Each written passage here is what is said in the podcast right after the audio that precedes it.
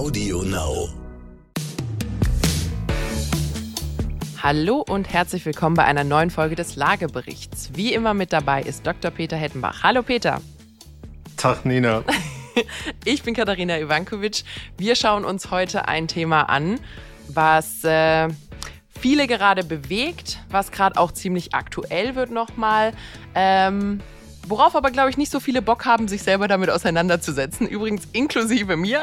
Das war eine ziemliche Tortur. Deswegen haben wir es für euch aufbereitet. Wir reden heute nämlich über die Grundsteuerreform und was im Jahr 2022 auf Eigentümer zukommt. Bist du bereit, Peter? Sag mal einen Satz mit Sonne. Mit Sonne? Die Sonne scheint heute leider nicht. Grundsteuer, so eine Scheiße. Gut. Super Einstieg. Und damit legen wir los.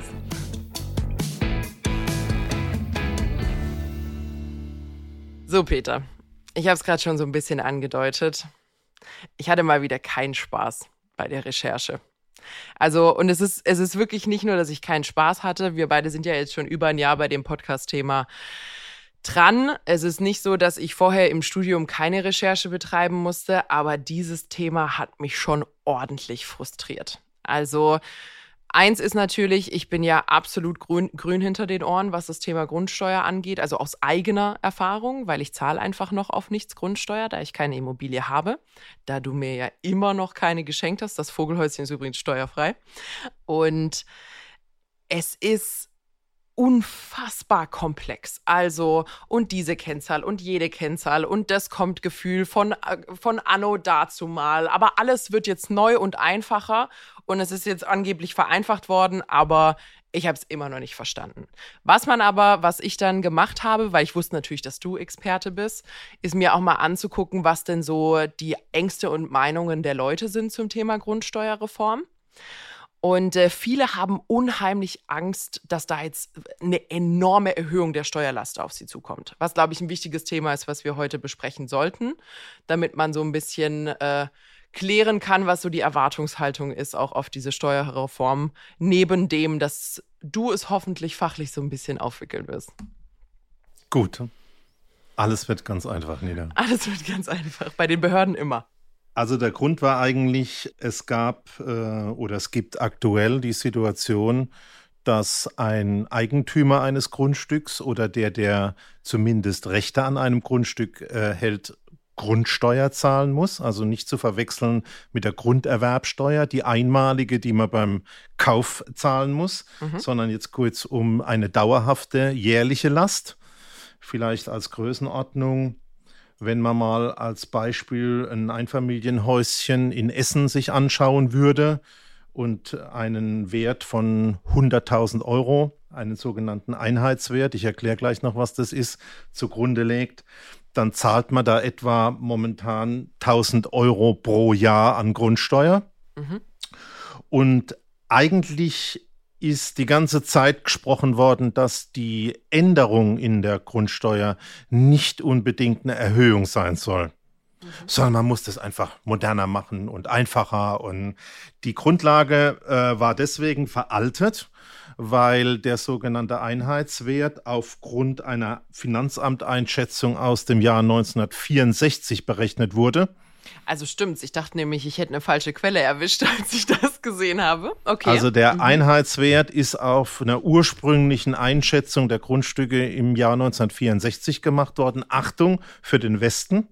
Mhm. Und im Osten war das Ganze 1935 als Bezugsjahr.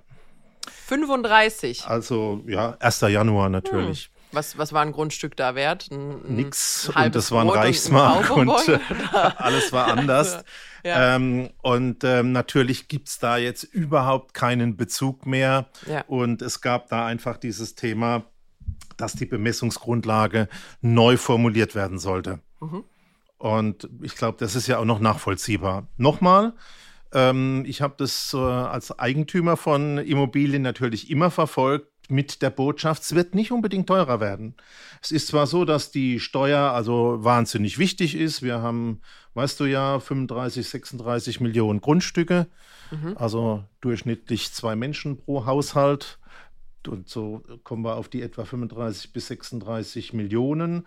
Das macht 15 Milliarden Einnahmen für den Staat, nicht ganz unbedeutend. Und jetzt ging es also darum, damals war der Wirtschaftsminister, der Finanzminister noch ähm, der Olaf Scholz, mhm. dass man das neu macht. Und äh, dann hat man da ganz lang rumgebastelt.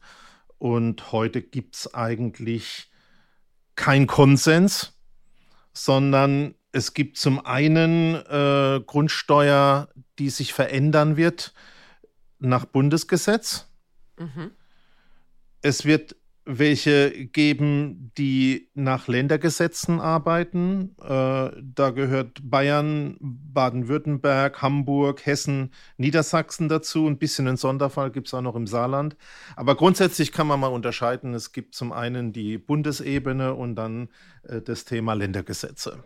Und äh, wir haben so pro 100.000 äh, Gebäudewert, Einheitswert etwa 1.000 Euro Grundsteuer pro Jahr und das Ziel, nichts zu erhöhen. Mhm. Fertig. Alles verstanden?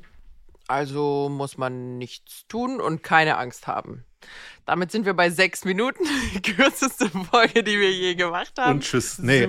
Ähm, und jetzt ähm, ist natürlich da dran gearbeitet worden und es ist halt leider wieder nicht einfach geworden. Also es muss verändert werden. Die Bezugsgrundlage ist jetzt nicht mehr das Jahr 35 oder das Jahr 1964, sondern jetzt wird es natürlich neu gemacht. Aber der Punkt ist, dass auf der Bundesgesetzgebung du, um das Thema Grundsteuer zu ermitteln, für deine Immobilie folgende Größen brauchst. Okay. Du musst wissen, was für ein Haustyp habe ich? Einfamilienhaus, Mehrfamilienhaus. Mhm. Du musst dein Baujahr wissen. 1930, 1950, 1980. Du musst deine Grundstücksgröße in Quadratmetern wissen. Du musst deine Wohnfläche wissen. Das kriegst du eigentlich alles noch einigermaßen raus. Kann man im Grundbuch nachgucken, ob man ein Mehrfamilienhaus hat oder ein Einfamilienhaus. Muss man vor die Tür gehen, mal gucken. Fenster wohnen, zählen. Wohnen da noch andere Menschen drin. ähm, und ähm, dann wird es aber spannend. Dann kommt schon eine neue Größe, Miete und Mietniveau. Mhm. Und da kommen wir nochmal drauf. Dann musst du den Bodenrichtwert wissen. Dann musst du den Bewertungsstichtag wissen. Dann musst du für deinen Immobilientyp die Gesamtnutzungsdauer und die Restnutzungsdauer wissen. Dann brauchst du die sogenannte Grundsteuermesszahl und du musst den Hebesatz wissen. Zehn Sachen habe ich gezählt. Zehn Größen. Okay. Und viele sagen den Leuten nichts. Und ich glaube, das ist das nächste Problem. Da gibt es natürlich Angst. Und ähm, das wird natürlich auch ein bisschen genutzt von den Steuerberatern und den Beratern insgesamt. Und ich glaube, dass es da einen Bedarf gibt, hast du ja auch ein bisschen ergoogelt, ne? Ja, absolut. Also ich habe ich hab sehr schmunzeln müssen. Ich habe ähm, mal wieder in die Google Trends nachgeguckt. Einfach mal, ob die Leute denn eigentlich suchen, ähm, wie, sehr, wie sehr die Leute das beschäftigt.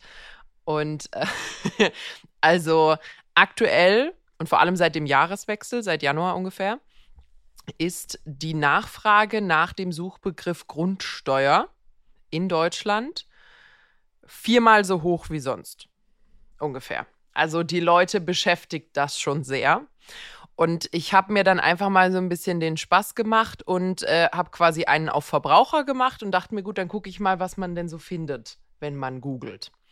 So, und dann landet man recht schnell über Google auf einer Seite, die heißt grundsteuerreform.de. Die wird, wenn ich das richtig verstanden habe, quasi betrieben von den Ländern gemeinsam, weil die Länder auch keine einheitlichen Regelungen haben. Da wirst du wahrscheinlich nochmal darauf zurückkommen. Da kann man dann sein Bundesland anklicken. Ich habe mal Baden-Württemberg angeklickt und ich lande auf einer neuen Website, die heißt grundsteuer-bw.de und wird bereitgestellt von den Finanzämtern Baden-Württemberg. So. Und der Bereich, der die neue Grundsteuer erklärt, ist so kurz, dass ich ihn sogar kurz vorlesen kann. da steht absolut nichts drin. So, was Sie wissen müssen.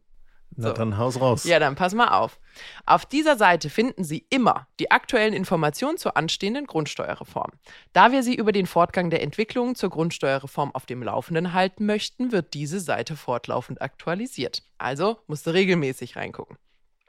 Das Finanzamt wird Ihr Grundstück für Zwecke der Grundsteuer auf den Stichtag 1. Januar 2022 bewerten. Hierfür müssen Sie eine Feststellungserklärung abgeben. Eine Feststellungserklärung ist notwendig, da nicht alle Daten elektronisch vorliegen. Die vergangene Feststellung liegt zudem schon einige Zeit zurück, deshalb müssen, die vorhandenen, äh, müssen die vorhandenen Daten verifiziert werden. Reichen Sie die Erklärung bitte elektronisch beim zuständigen Finanzamt ein. Sollten Sie andere Steuererklärungen bereits elektronisch abgeben, können Sie Ihre bisherigen Zugangsdaten nutzen. Andernfalls empfehlen wir Ihnen, sich bereits jetzt über Elster zu registrieren. Bitte beachten Sie, dass die Registrierung bis zu zwei Wochen dauern kann.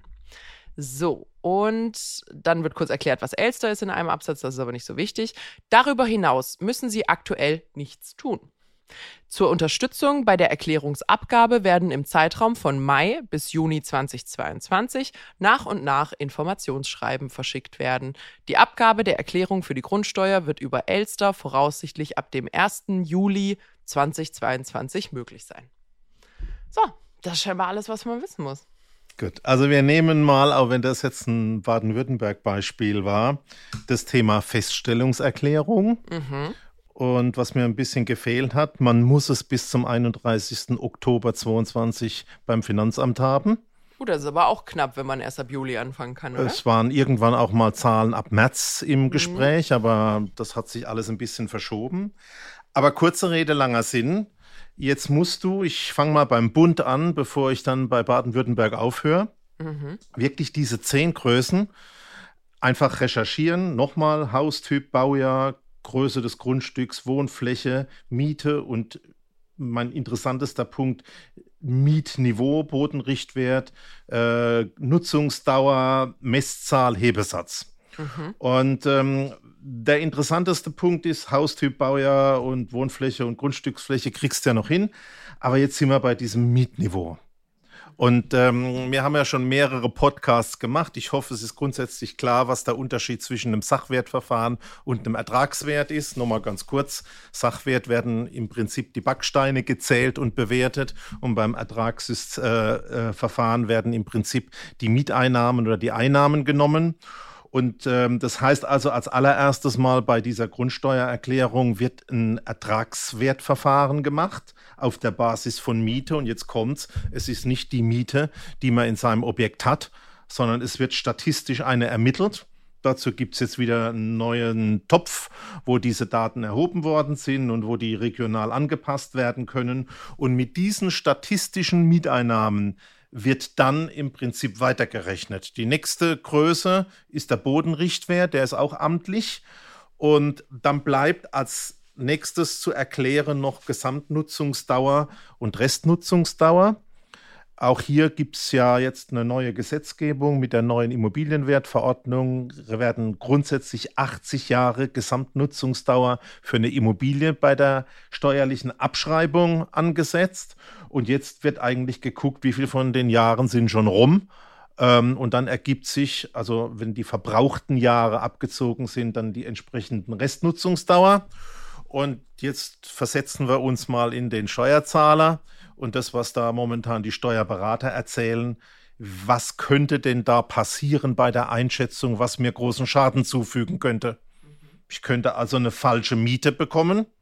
Mhm sollten Sie mal besonders drauf gucken, wo die eigenen Mieten sind. Es gibt ja nicht nur diese Übeltäter, ähm, die über den entsprechenden Mietspiegel liegen, sondern es gibt ja auch ganz viele, wo Oma Lydia noch im zweiten Stock wohnt und seit 20 Jahren keine Mieterhöhung mehr hatte. Also da sollte man den Blick drauf richten. Der Bodenrichtwert ist auch im Wesentlichen vorgegeben. Da kann eigentlich auch nichts passieren. Und bei der Restnutzungsdauer gibt es übrigens noch eine Begrenzung. Also die schlechteste Zahl sind, sind nur noch 30 Prozent von der Restnutzung da, also Größenordnung 24 Jahre. Und das heißt aus meiner Sicht, da kann nichts passieren. Es ist nicht einfach geworden, es ist brutal kompliziert geworden und ähm, man kann zu seinem Steuerberater gehen. Wenn ich richtig informiert bin, ähm, kann auch das Finanzamt, wenn man das nicht bis zum 31. Oktober macht, eine eigene Einschätzung vornehmen. Da würde ich also immer drauf gucken, dass ich selber machen kann. Aber die Gestaltungsspielräume Alle Steuerberater, die das anders sehen, mögen uns anrufen und äh, in unseren Foren teilnehmen, sehe ich als relativ gering. Und das ist mal das Entscheidende bei dem Einschätzen der Gebäude, also das Thema Mietniveau und das Thema Bodenrichtwerte und Restnutzungsdauer. Die Grundsteuermesszahl, das ist eine theoretische Zahl, die liegt äh, in der Bundesebene bei 31 Promille. Da kann man auch nichts dran gestalten, die ist halt so. Jetzt wird es aber nochmal spannend. Jetzt kommt der sogenannte Hebesatz.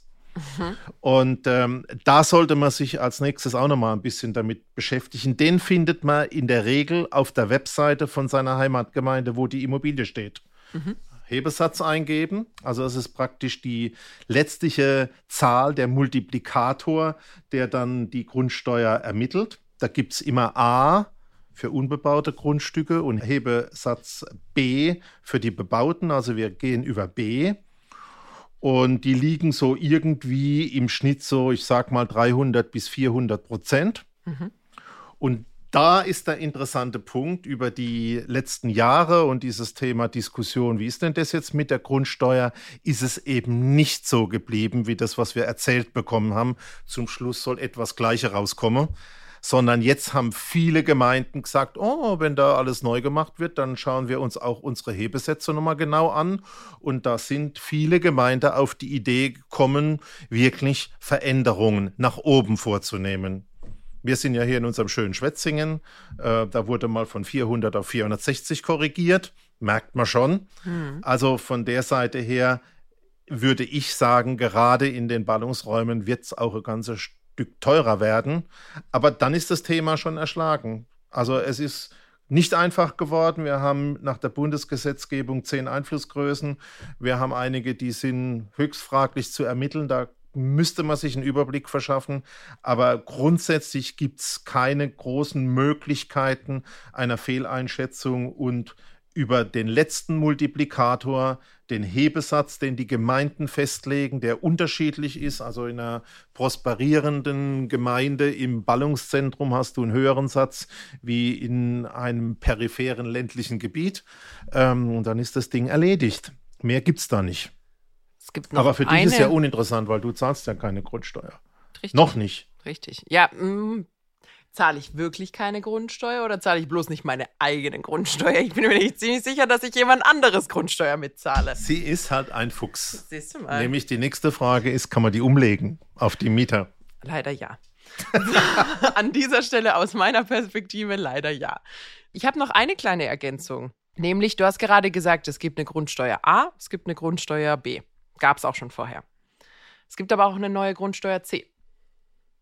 Was sagst du denn dazu? Na, das sagst du mir jetzt. Also, vielleicht für unsere Hörer, Peter hat es gerade gesagt, Grundsteuer A ist für unbebaute Grundstücke, Grundsteuer B für bebaute und die Grundsteuer C ist neu. Und vielleicht lasse ich äh, mal wieder einfach mal kurz unsere Regierung selbst für sich sprechen. Äh, sie haben es nämlich hier erklärt. Es gibt FAQs übrigens auf der Seite des Bundesfinanzministeriums, falls jemand neugierig ist. Kann man mal gucken. Frage 8. So, insbesondere in Ballungsgebieten besteht ein erheblicher Wohnungsmangel. Mhm. ist, man lernt nicht aus. Ähm, genau, die damit verbundene Entwicklung der Werte der Grundstücke wird vermehrt dazu genutzt, baureife Grundstücke als Spekulationsobjekt zu halten. Grundstücke werden teilweise nur aufgekauft, um eine Wertsteigerung abzuwarten und die Grundstücke anschließend gewinnbringend wieder zu veräußern. Diese Spekulation mit Bauland verhindert, dass dringend benötigter Wohnraum entsteht. Auch dieses Problem wurde mit der Reform der Grundsteuer angegangen. Künftig können Gemeinden für baureife, aber unbebaute Grundstücke einen höheren Hebesatz festlegen, wenn auf diese diesen keine Bebauung erfolgt. Diese sogenannte Grundsteuer C verteuert damit die Spekulation und schafft finanzielle Anreize, auf baureifen Grundstücken tatsächlich auch Wohnraum zu schaffen. Bundesebene. Bundesebene.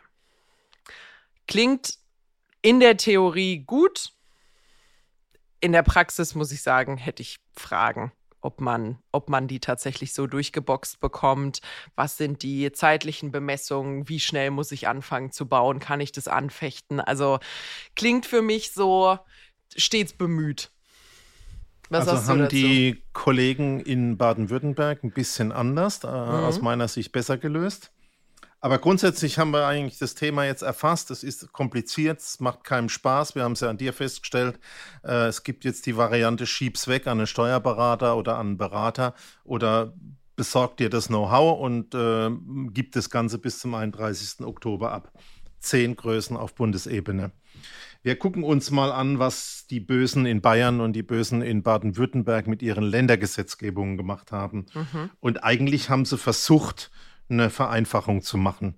Und Bayern kommt auf fünf entsprechende Faktoren, also die halbieren das schon mal. Mhm. Und ähm, das heißt, du nimmst zum ersten die Größe von deinem Grundstück in Quadratmeter, du nimmst die Größe deines Gebäudes in Quadratmeter Wohnfläche, ich bleibe mal bei den Wohngebäuden, und die werden mit so einer Äquivalenzzahl, die sich schlaue Menschen ausgedacht haben, multipliziert und dann entsteht dort im Prinzip die Äquivalenz für das Grundstück und für das Gebäude und die werden dann, auch wieder ein schönes neues Wort, mit der Grundsteuermesszahl multipliziert. Also einfach wird es da nur ein bisschen. Und dann hat man im Prinzip den Grundsteuermessbetrag. Also du nimmst die Quadratmeter Wohnfläche und die Grundfläche, dann hast du so ein neues theoretisches Ding, das heißt Äquivalenzzahl. Das, was daraus kommt, wird dann mit der Messzahl multipliziert. Was daraus kommt, ist der Grundsteuermessbetrag. Und dann sind wir wieder bei der Größenordnung, die wir schon hatten. Dann sind wir wieder bei dem Hebesatz. Mhm. A, B, in Klammer vielleicht auch C. Heißt also Äquivalenz auf zwei Ebenen, Grundstück und Gebäude. Thema Grundsteuermesszahl auf zwei Ebenen, Grundstück und Gebäude sind vier mal Hebesatz fünf. Ist ein bisschen einfacher. Man braucht weniger Komponenten wie auf der Bundesebene, ist aber auch nicht einfach. Und ich glaube, das erklärt auch, warum dein Barometer da im Internet so hochgejagt wird, äh, weil die Leute einfach nicht wissen, äh, wie geht denn das? Ja. Und äh, jetzt komme ich natürlich zum Abschluss nochmal als Beispiel auf Baden-Württemberg. Die haben nur drei entsprechende Größen. Und die haben also gesagt, ich nehme das Grundstück in Quadratmeter mal den Bodenrichtwert. Bodenrichtwert mhm. finde ich auch im Regelfall auf der Seite der Gemeinde, der Gutachterausschüsse. Ich habe also nur noch das Grundstück, das Gebäude nicht mehr. Grundsteuer in Quadratmeter mal Bodenrichtwert gibt den sogenannten Grundsteuerwert.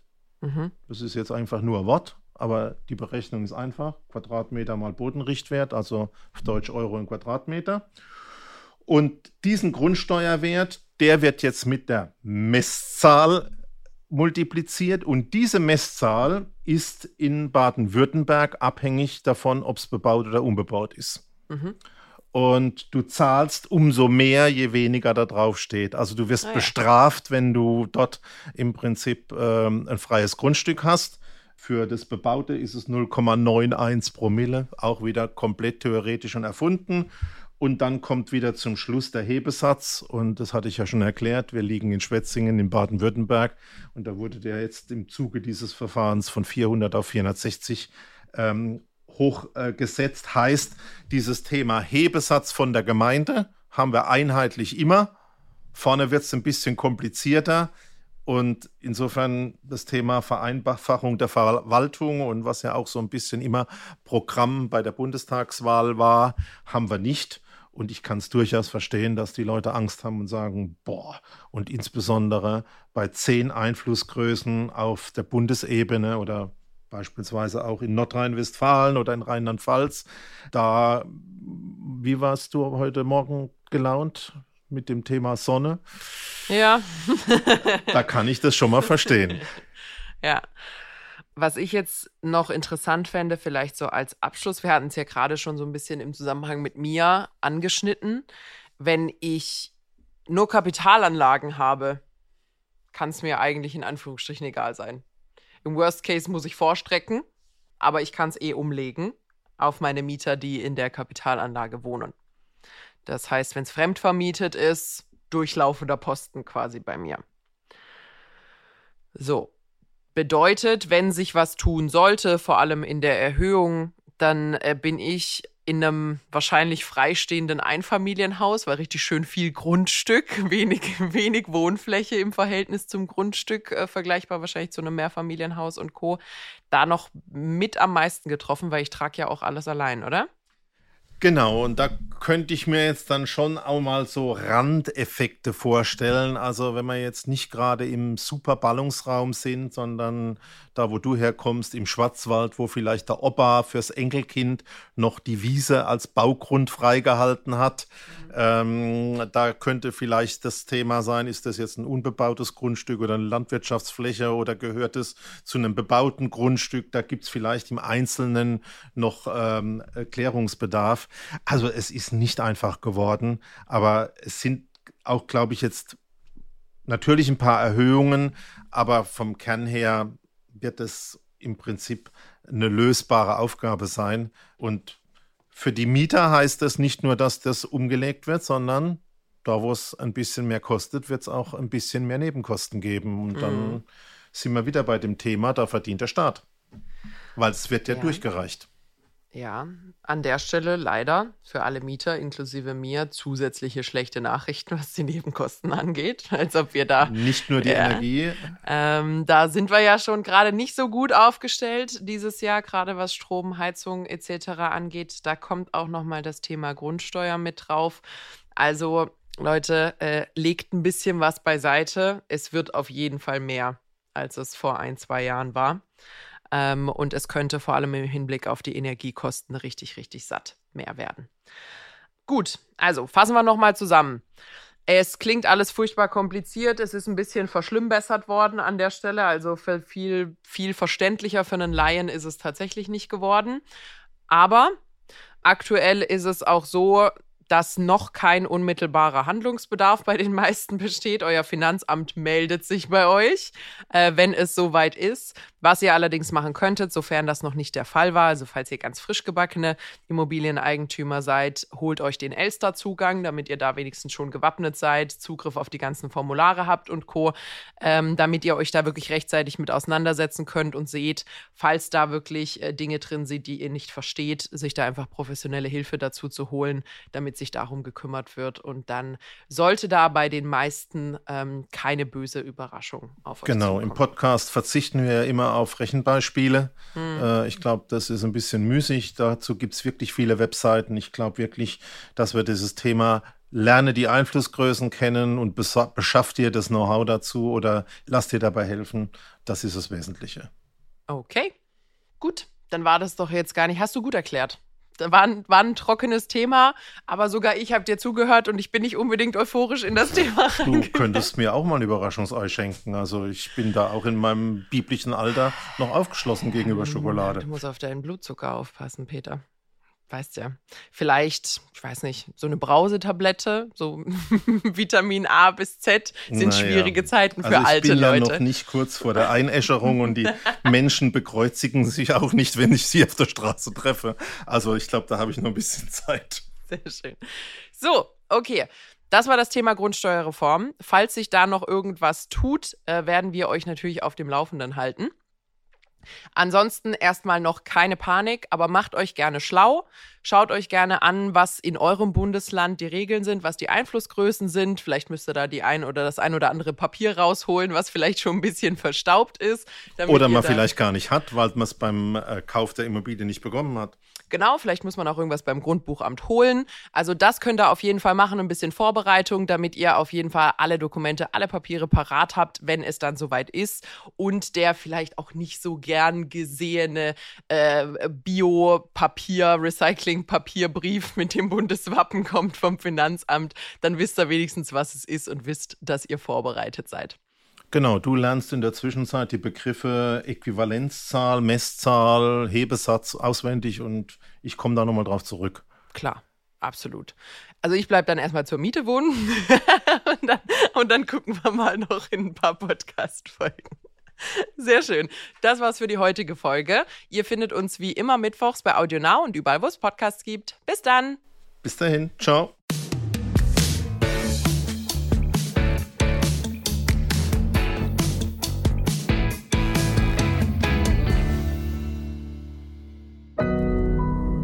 Audio Now.